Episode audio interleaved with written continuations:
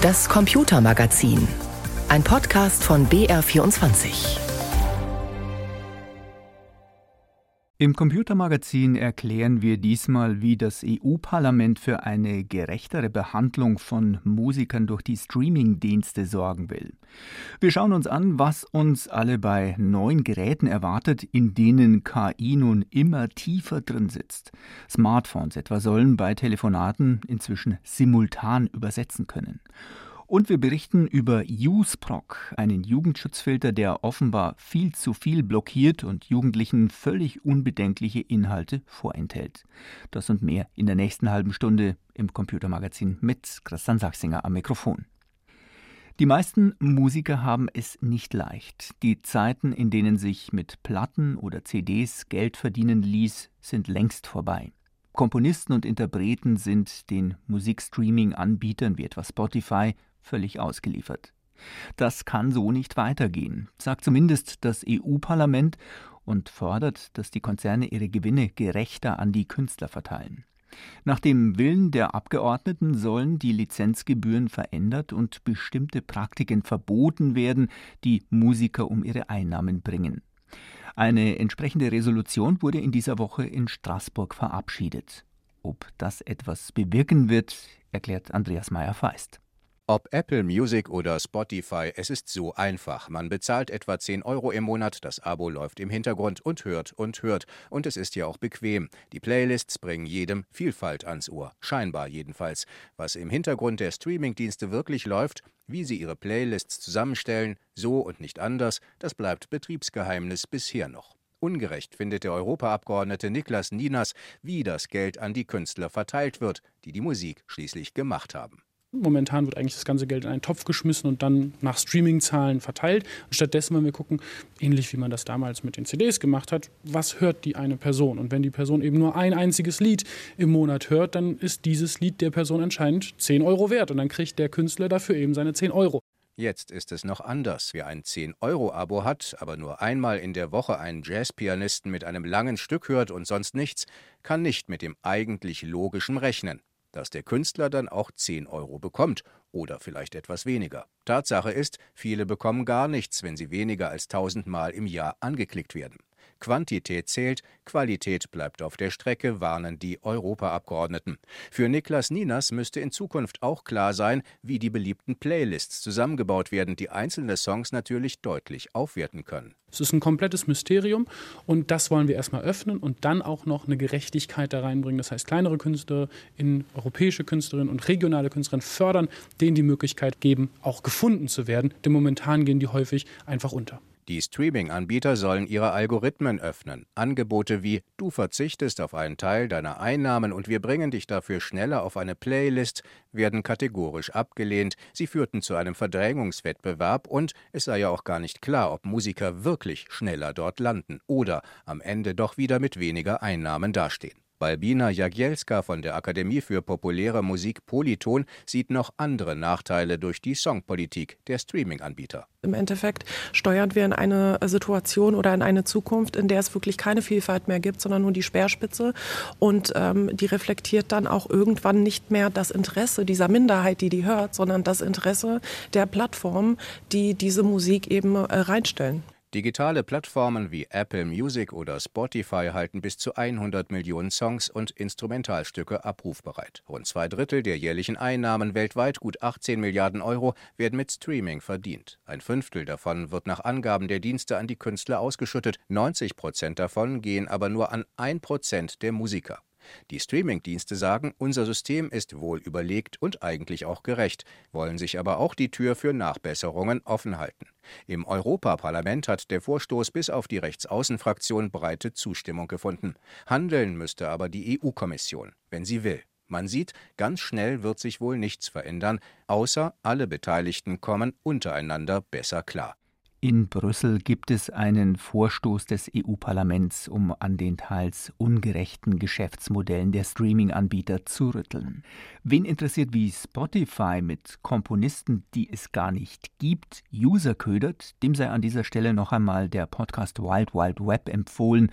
Dort wird in drei Teilen das Spotify-Geheimnis gelüftet. Sehr spannend. Zu finden in der ARD Audiothek.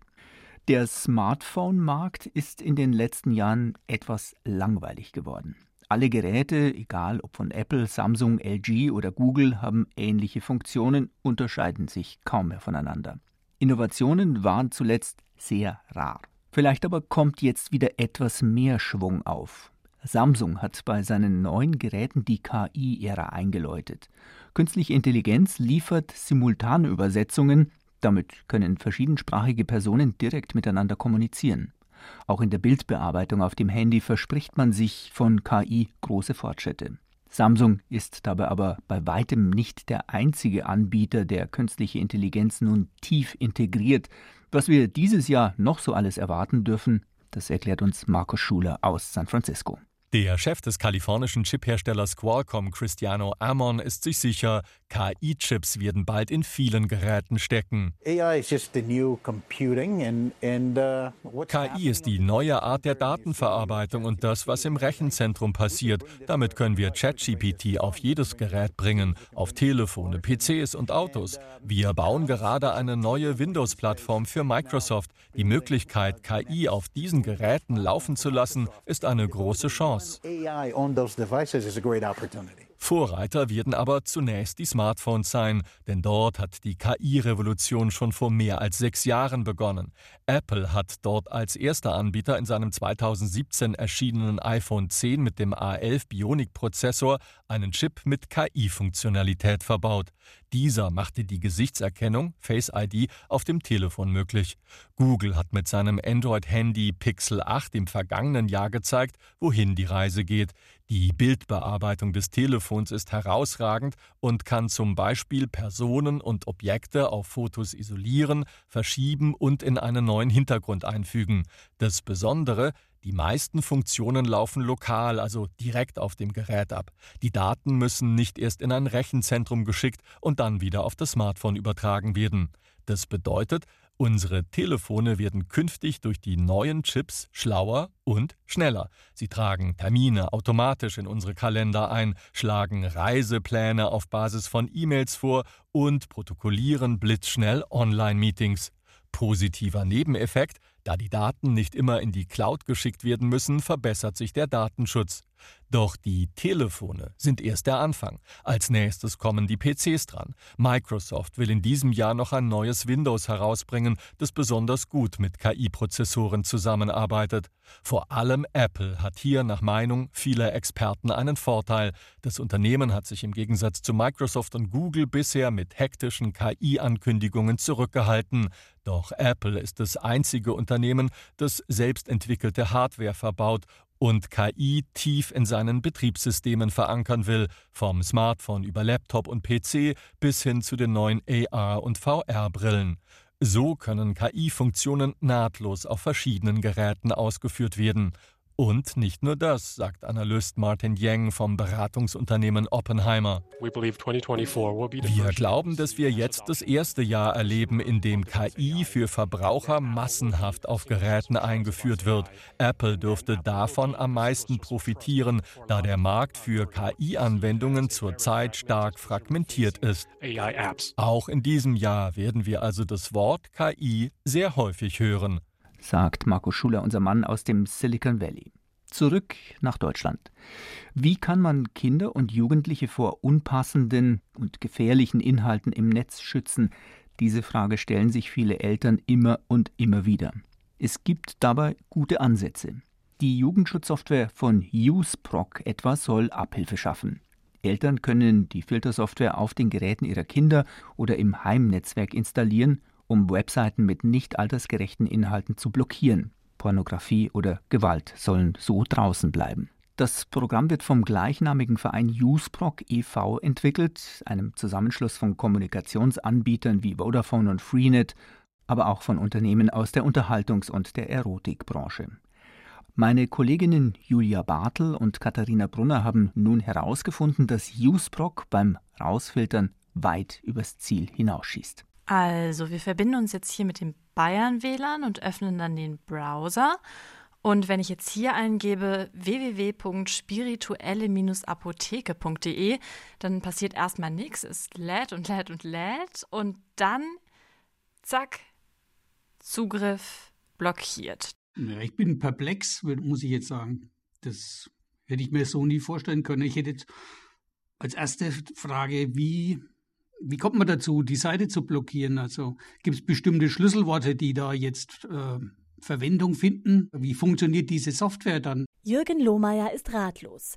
Er arbeitet für das Bistum Würzburg. Gemeinsam mit Kolleginnen und Kollegen aus ganz Deutschland hat er Informationen zu Risiken und Nebenwirkungen von den unterschiedlichsten Religionen und Glaubensrichtungen zusammengetragen. Die spirituelle Apotheke. Eine farbenfrohe Webseite mit liebevoll gestalteten Beipackzetteln, nur halt für Weltanschauungen. Das ist ja eigentlich ein ganz niederschwelliges Angebot. Ja. Trotzdem ist die Seite vom Jugendschutzfilter Jusproc als ab 18 eingestuft. Sie ist damit keine Ausnahme. Recherchen von BR Data und Netzpolitik.org zeigen, dass Jusproc bis vor kurzem mindestens 70 Informationsangebote versehentlich als ungeeignet für Kinder und Jugendliche eingestuft hat. Selbst wenn sie sich gezielt an junge Menschen richten und öffentlich finanziert oder gemeinnützig sind. Die Stichprobe ergibt sich aus mehr als 150 Google-Suchanfragen, wie Jugendliche sie eingeben könnten. Kondom benutzen. Bulimie, Hilfe. Coming out, Tipps. Das heißt, viele Webseiten waren überall dort nicht erreichbar, wo der Jugendschutzfilter verwendet wird. Egal ob im WLAN zu Hause, auf Smartphones von Kindern oder im Bayern-WLAN, im öffentlichen WLAN des Freistaats. Das gibt es an 44.000 Hotspots in ganz Bayern, zum Beispiel in Büchereien, auf Marktplätzen oder an Bushaltestellen. Doch wie kann es zu fälschlicherweise blockierten Seiten kommen? Justproc verwendet nach eigenen Angaben ein zweistufiges System.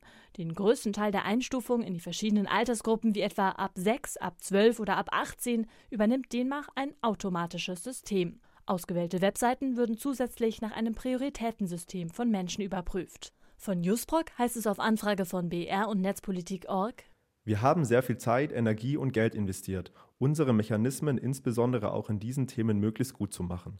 Aber es kann nicht fehlerfrei sein. Millionen Seiten seien richtig altersklassifiziert. Trotzdem wolle man die Recherche zum Anlass nehmen, die eigenen Wortfilter anzupassen und nachzubessern. Im Bayern-WLAN gilt der Jugendschutzfilter für alle, egal ob Jugendliche oder Erwachsene. Denn der Jugendschutzfilter ist Teil des Gesamtpakets, das Bayern beim Internetanbieter Vodafone einkauft. Das zuständige Finanzministerium erklärt schriftlich, auf die Filterfunktion hat das Staatsministerium der Finanzen und für Heimat grundsätzlich keinen Einfluss. Es werden vereinzelt Hinweise auf Fehlkategorisierung des Jugendschutzfilters gemeldet. Zu den blockierten Webseiten gehören solche von Apotheken oder Brauereien, Foren zu Videospielen und natürlich die bekannten Porno-Webseiten. Aber eben auch STI auf Tour.de, eine Aufklärungsseite des Bayerischen Gesundheitsministeriums. Thema sexuell übertragbare Krankheiten und wie man sie vermeidet. sagmünchen.de, die Webseite einer ehrenamtlichen Gruppe vom Schwulen Kulturzentrum Sub in München. meincommingout.de, eine Sammlung von Geschichten zum Thema Coming Out von der Deutschen AIDS-Hilfe. Wer diese Seiten bis vor kurzem im Bayern-WLAN oder mit entsprechend eingestellten Jugendschutzfilter aufrufen wollte, kam nicht weiter. Das macht Manuel Hofmann nachdenklich. Er hat meincommingout.de mitentwickelt.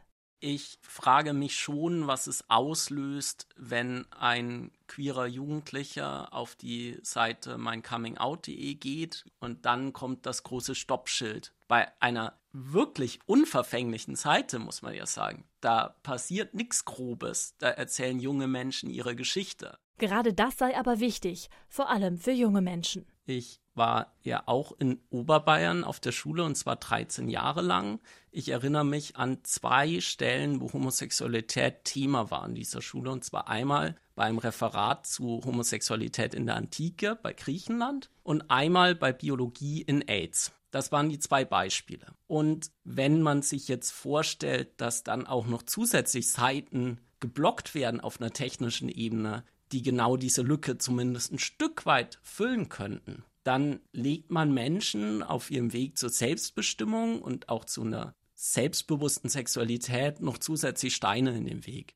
Betroffene Anbieter von Webseiten haben auf Anfrage geantwortet, sie wüssten nicht, dass ihre Webseite von Jugendschutzfiltern als nur für Erwachsene klassifiziert wurde.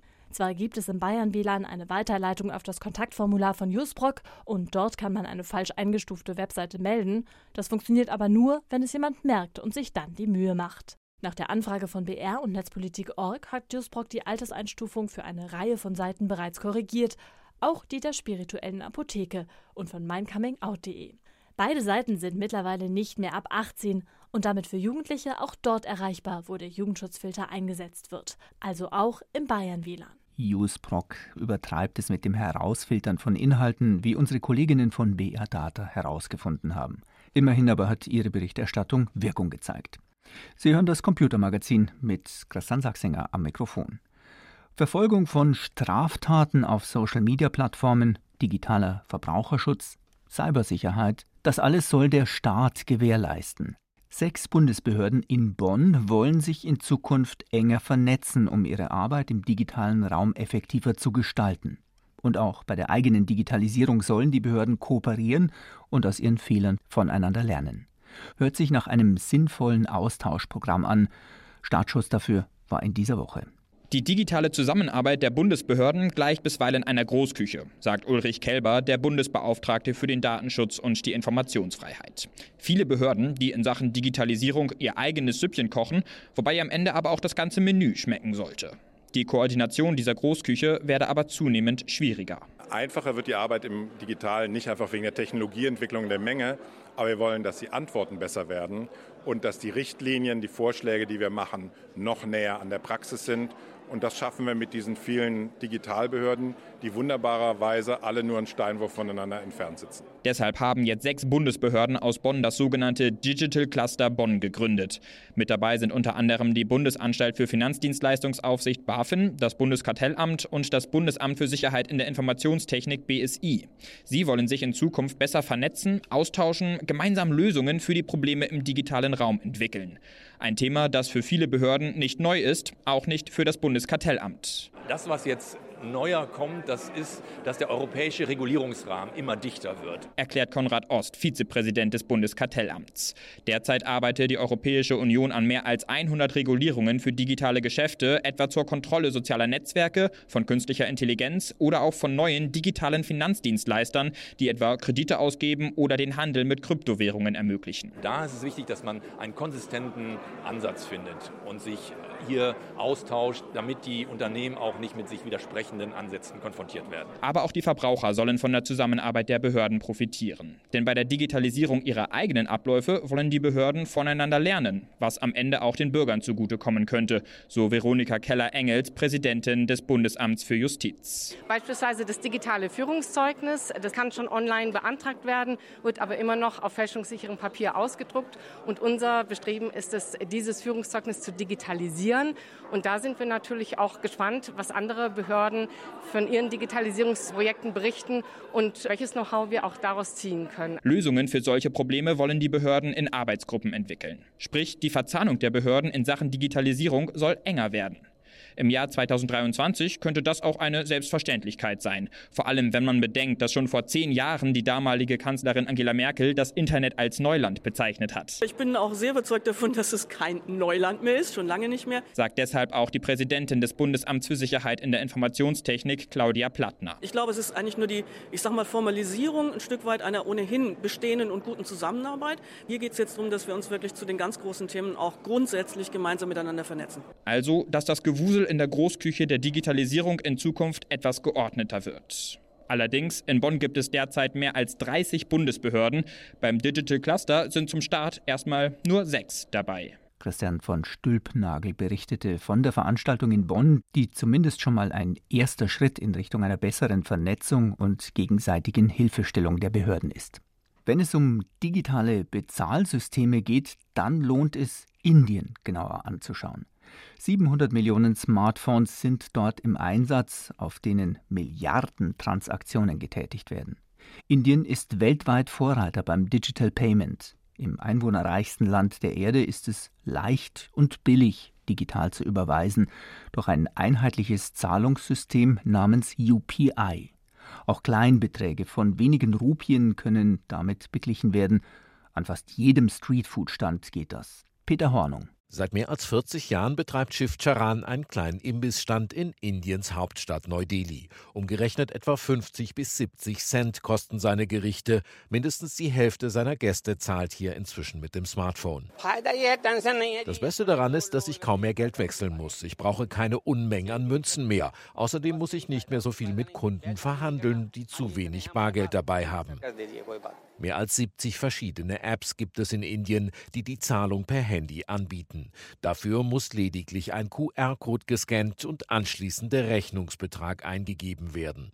Innerhalb von Sekunden ist das Geld übertragen. Dahinter steckt UPI. Die Studentin Anushka Singh nutzt es häufiger am Tag, eben weil es so einfach ist. Ich bezahle, das hängt wahnsinnig an UPI. Ich habe so gut wie gar kein Bargeld mehr dabei. Es ist einfach so wahnsinnig praktisch, ob im Taxi oder an Straßenständen. Jeder bietet digitale Zahlungen an. Ich kann sogar kleine Beträge von 5 bis 10 Rupien übers Handy mit UPI bezahlen. Welcome to the world of Unified Payments Interface. UPI steht für Unified Payments Interface, eine einheitliche Schnittstelle für digitale Zahlungen. Es gibt sie seit 2016. Damit kann Geld in Echtzeit zwischen Bankkonten überwiesen werden. Registriert werden muss aber nicht die Kontonummer, sondern lediglich die Mobilfunknummer. Geringfügige Zahlungen unter gut 20 Euro sind gebührenfrei. Es gibt eine Begrenzung, wie viele Transaktionen man am Tag durchführen kann. Bei meiner Bank sind es 10 oder 11 am Tag. Aber trotzdem, ich habe kaum mehr Bargeld dabei. Es sind gerade 50 Rupien, die ich im Geldbeutel habe, umgerechnet 55 Cent. Ich zahle alles mit UPI. Wer in Indien zum Beispiel den Messenger-Dienst WhatsApp nutzt, der hat ein zusätzliches kleines Rupiensymbol in der App. So lässt sich blitzschnell Geld überweisen.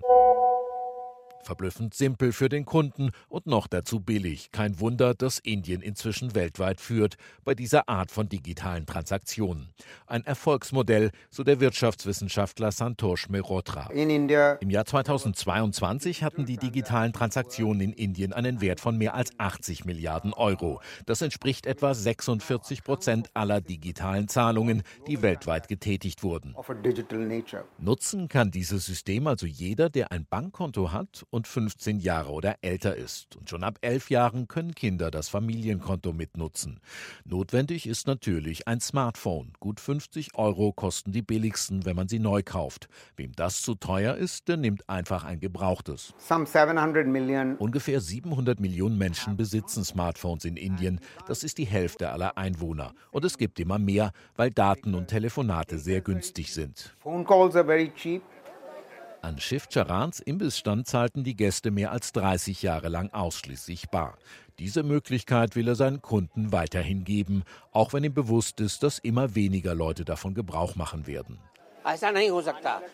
Ich glaube nicht, dass es irgendwann gar kein Bargeld mehr geben wird. Woran ich aber glaube, ist, dass nur noch sehr wenig davon benutzt werden wird und die Leute in Zukunft fast nur noch digital bezahlen werden. Digitales Bezahlen gehört in Indien längst zum Alltag. Und mit dieser Reportage von Peter Hornung aus Neu-Delhi geht der Podcast des Computermagazins zu Ende. Die Sendung hören Sie jeden Sonntag um 16.35 Uhr und um 20.35 Uhr. Und wir begleiten Sie die ganze Woche über weiter mit Digitalthemen bei BR24 im Web und in der App in der Rubrik Netzwelt. Am Mikrofon verabschiedet sich Christian Sachsinger.